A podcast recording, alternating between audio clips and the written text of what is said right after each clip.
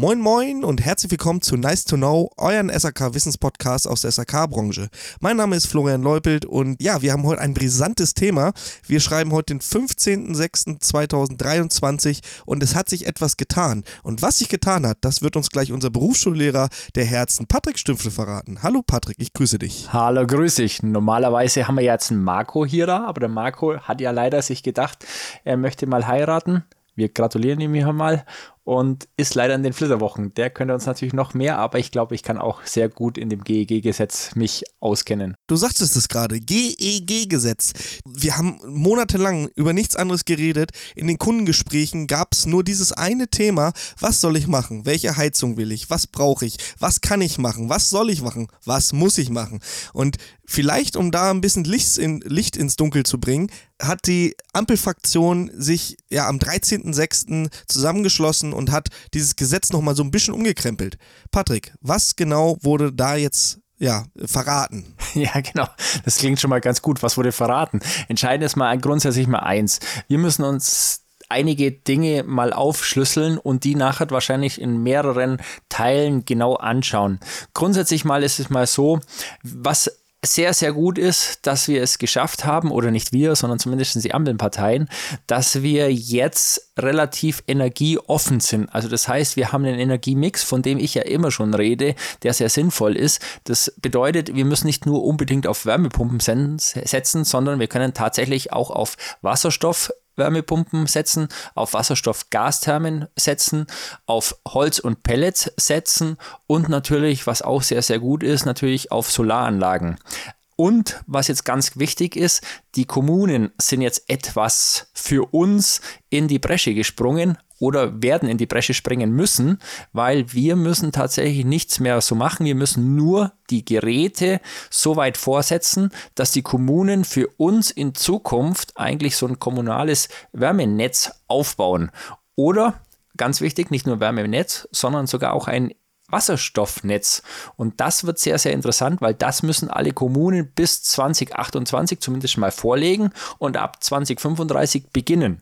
Also das wird auf jeden Fall sehr interessant für uns in Zukunft. Und ein Vorteil haben wir, wir können dadurch jetzt natürlich mal aufatmen in der ganzen SAK-Branche, weil wir können sagen, wir wollen jetzt etwas ruhiger machen und wir müssen jetzt nicht alle schnell, schnell Gasthermen und Ölbrennwert austauschen. Ja, du sagtest es gerade, ähm, Kommune und in letzter Zeit ist auch das, das oder die Wörter Nahwärme und Fernwärmenetze so ein bisschen auch in den Vordergrund gerückt.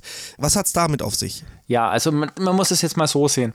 Die Kommunen, das bedeutet, diese bei mir zum Beispiel Energie Schwaben, so heißen die hier, ähm, müssen im Endeffekt jetzt Folgendes aufbauen. Die müssen jetzt im Bereich Wasserstoff ihre Netze in Zukunft zukunftsfähig machen. Also in Zukunft zukunftsfähig machen, klingt geil, gell? aber es ist halt nun mal so. Das bedeutet, die Netze müssen tatsächlich jetzt für Wasserstoff ready sein.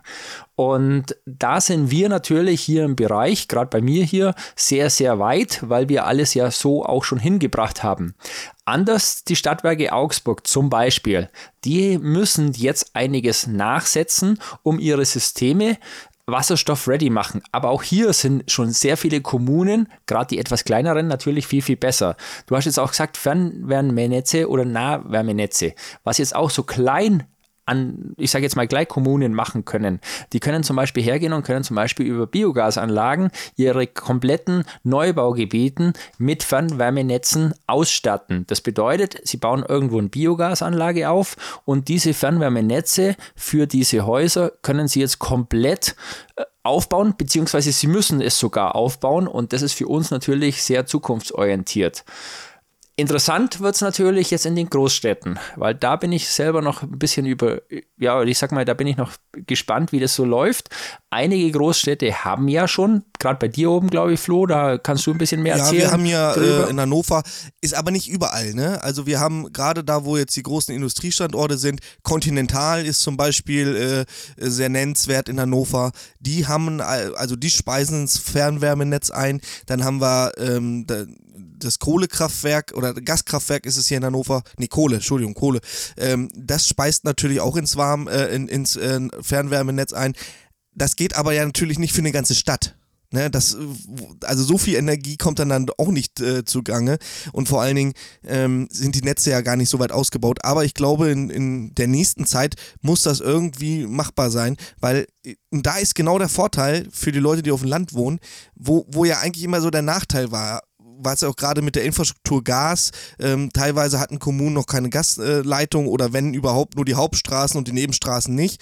Äh, da war die Stadt natürlich schon ein bisschen weiter vorne ran. Und jetzt dreht sich der Spieß so ein bisschen. Jetzt sind wahrscheinlich so die, die Dörpe, wo, wo da so noch ein kommunaler Großbauer ist, der eine eigene Biogasanlage betreibt. Da sind wahrscheinlich jetzt die Leute auf dem Dorf ein bisschen besser beraten. Ne? Auf jeden Fall. Aber Flo, und hier muss man auch schon aufpassen, jetzt geht es natürlich auch schon wieder in den Bereich rein. Hier haben wir auch schon einige Kommunen, die natürlich sagen, leider werden wir da, wir könnten ja, aber wir werden nicht so mit reingenommen. Das heißt, die haben zwar so ein bisschen Fernwärmenetze schon geplant, die wollen das auch im Endeffekt aufbauen, werden aber von der Regierung so nicht ganz komplett, ja, wie soll ich sagen, übernommen. Das heißt, da die müssen noch nachträglich nachschieben, obwohl sie schon vorher was haben, müssen aber jetzt noch bis 28 was nachschieben. Und das ist in dem Gesetz leider und da muss man ganz klar sagen, etwas verwaschen. Das bedeutet, diese kleinen Kommunen, wie jetzt zum Beispiel bei uns jetzt hier, die, die haben etwa ein bisschen Probleme sogar mit diesem Gesetz, weil die hätten zwar schon die Infrastruktur, müssen aber jetzt noch einen draufsetzen und sagen dann im Endeffekt, jetzt muss ich die Straßen, die ich erst vor kurzem eigentlich komplett verlegt habe, ich habe das System komplett verlegt, jetzt neu aufmachen, um noch mehr zu machen. Und ich glaube, da wird es noch ein bisschen interessanter werden, weil das ist tatsächlich heute, Stand heute, 15.06., noch nicht hundertprozentig durch. Aber ich glaube, das, wie gesagt, wir sprechen ja bis 28 jetzt in Zukunft. Und ich glaube, da haben die Kommunen noch einiges Mitspracherecht. Und ich denke, da werden die ein oder andere Kommune natürlich auch ihr System oder ihren ja, Fernwärmenetz und Nahwärmenetz, was sie haben, auch mit reinbringen. Und vielleicht kriegen sie da ihr Go, nennen wir es mal einfach Go. Was ähm, wir müssen aber noch mal eins klarstellen, das ist jetzt hier auch nur noch ein, also wir reden jetzt hier gerade über den aktuellen Gesetzentwurf.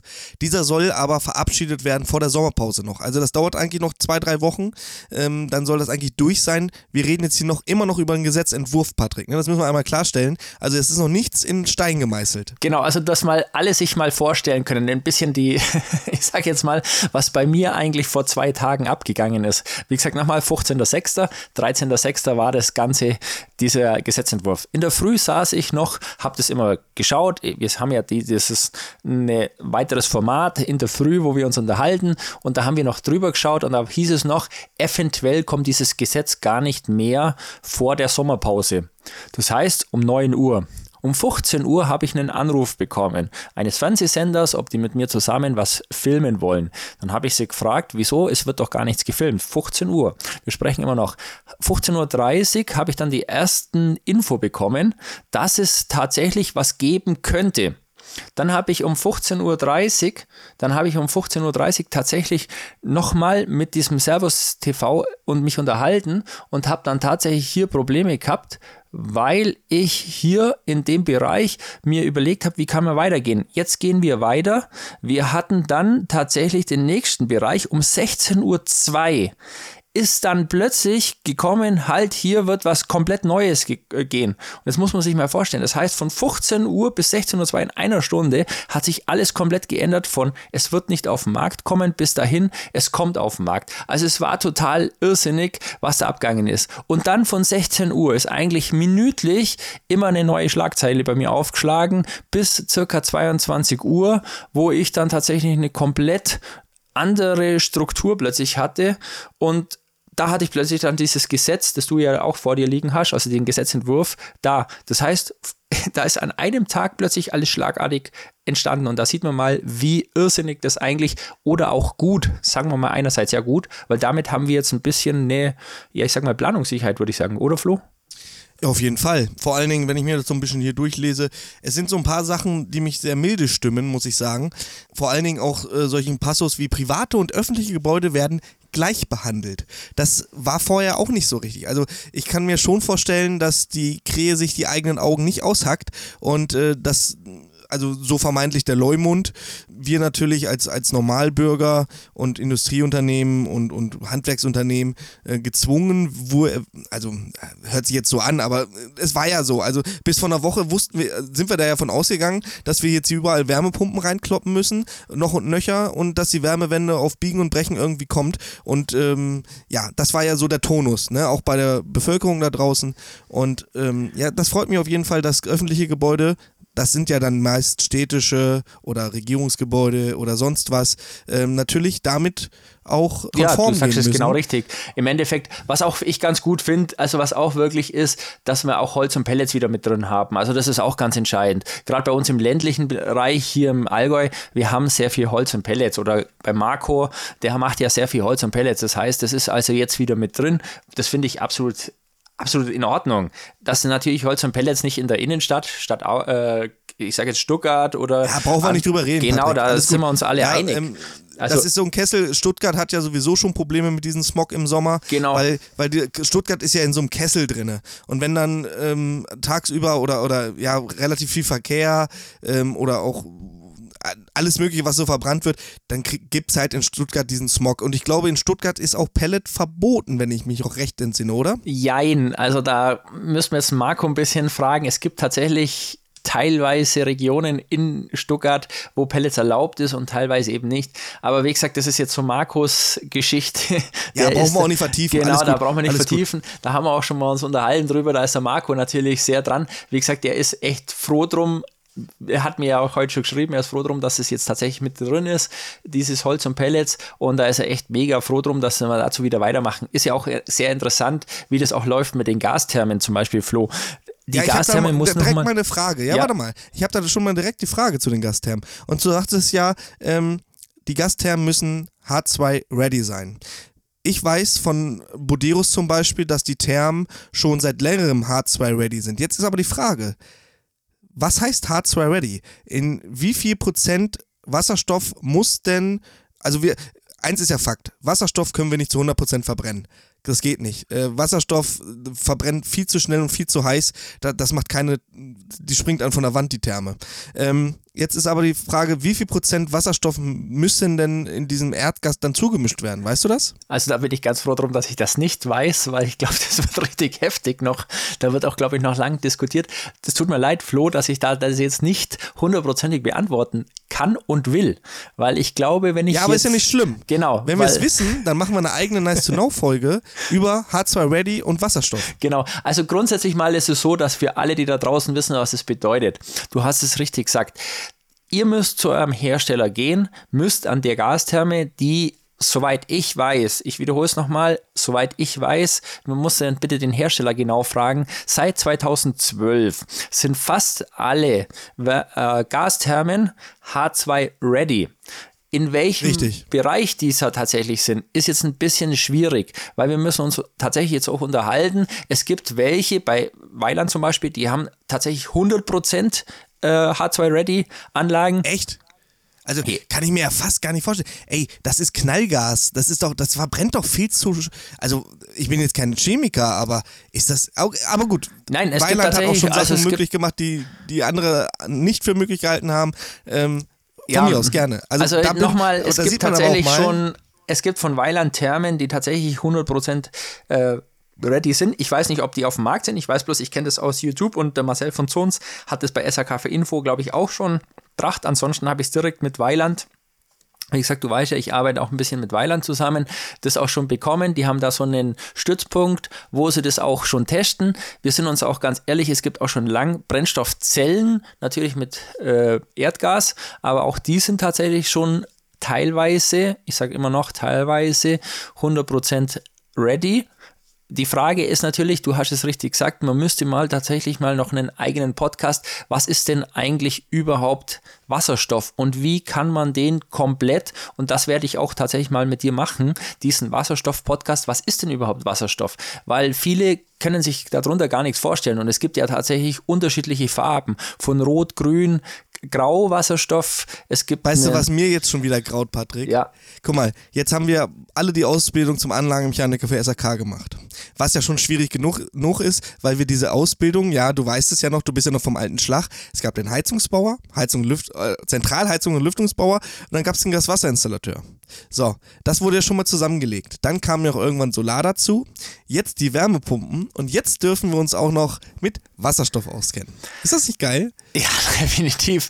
Also ich habe ja dann auch ein interessantes Gespräch mal letzten hatten mit jemandem.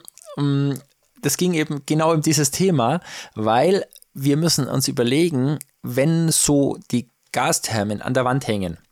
Der hat zu mir behauptet, das war also, wie gesagt, Ingenieur und Doktor, Professor einer, einer Uni und hat zu mir gesagt, alle Gasthermen sind natürlich perfekt eingestellt und die hängen da an der Wand und die sind perfekt eingestellt. Dann habe ich gesagt, wenn wir Wasserstoff-ready sind oder Wasserstoff machen, 100%, dann müssten wir sämtliche Düsen und sonstige, du hast ja schon gesagt, Knallgas, umtauschen beziehungsweise einstellen. Dann hat er gesagt, das ist doch kein Problem, sind ja alle Gasthermen. Dann habe ich gesagt, das stimmt nicht, weil viele dieser Gasthermen werden einfach nur an die Wand gehängt. Die sind teilweise noch die versiegelte Schraube dran und äh, also die, bei der Schraube noch versiegelt. Die sind nicht mal eingestellt. Und jetzt würden wir uns vorstellen, wir würden diese Gasthermen plötzlich mit Flo, lass nur mal 50% Wasserstoff rein. Hey, diese Thermen, die würden von der Wand knallen.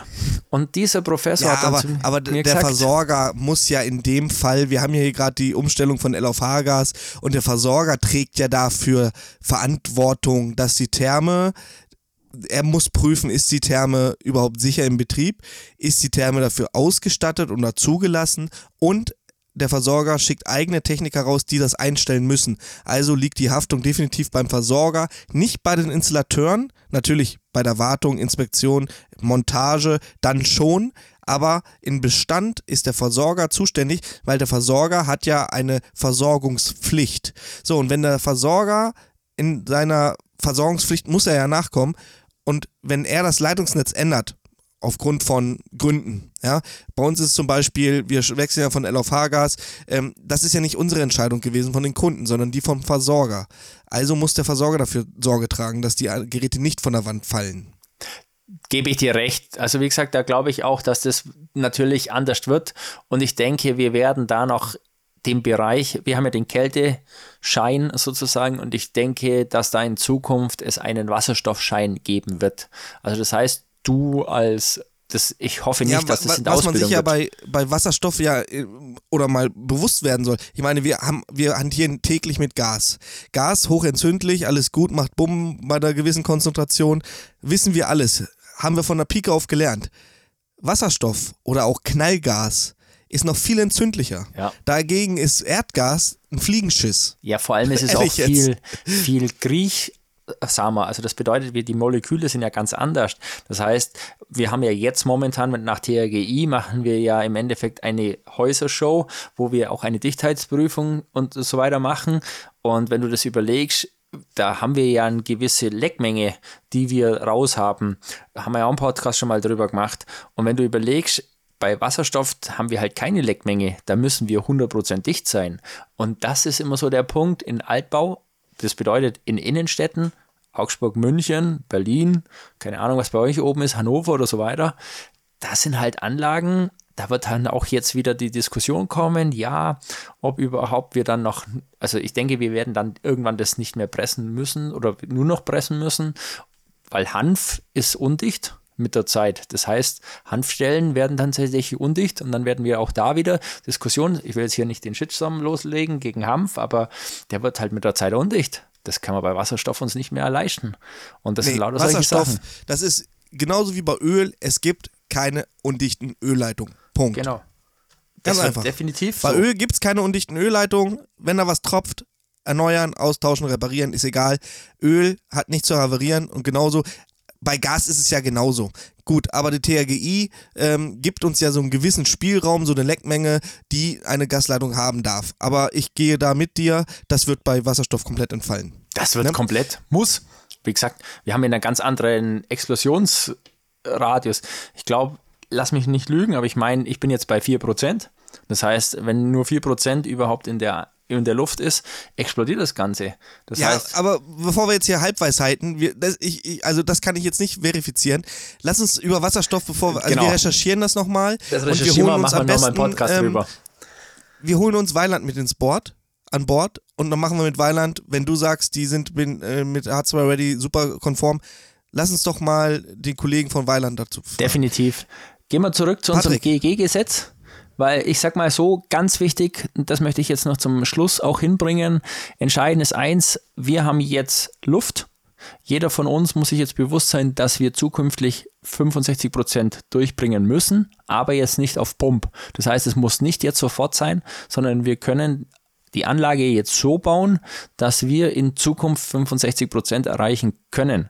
Und das reicht aus und dafür haben wir vier Jahre Zeit. Das bedeutet, wir haben jetzt bis circa, ich sage jetzt mal 28, ich möchte jetzt nicht wirklich mich da festlegen, aber wir haben jetzt rein theoretisch vier Jahre Zeit und das ist ein riesen Vorteil für unsere, ich sage jetzt unsere Branche, weil damit haben wir Luft, können einatmen und können dann tatsächlich, ja, ich sag mal hier sehr, sehr gut miteinander reden. Ja, aber einen Zahn müssen wir den Kunden gleich ziehen. Das bedeutet nicht, ich habe nämlich selber solche Speziell Spezialkunden, ähm, dass die sich jetzt vier Jahre lang wieder auf die faule Haut legen können und nach mir die Sintflut.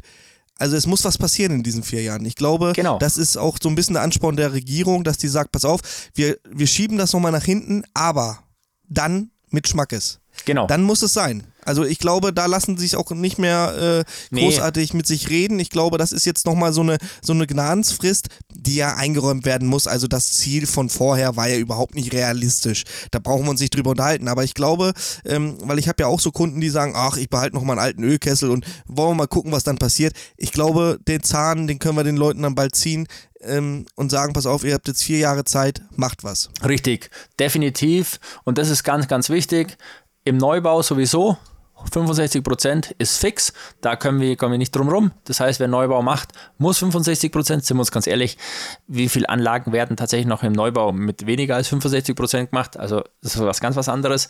Aber im Neubau tatsächlich 65 durch und im Sanierungsbedarf, bei dem die meisten ja von uns momentan so die Angst hatten und die, die Kunden Angst hatten, haben wir so, dass wir relativ Luft haben. Wir müssen halt, ich sage jetzt mal, zukunftsorientiert arbeiten auf diese 65 Prozent und dafür haben wir jetzt mal vier Jahre Zeit und das finde ich eigentlich ganz gut, weil dann haben wir jetzt endlich mal wieder Luft in dieser ganzen ja, SAK-Welt, würde ich es jetzt mal nennen.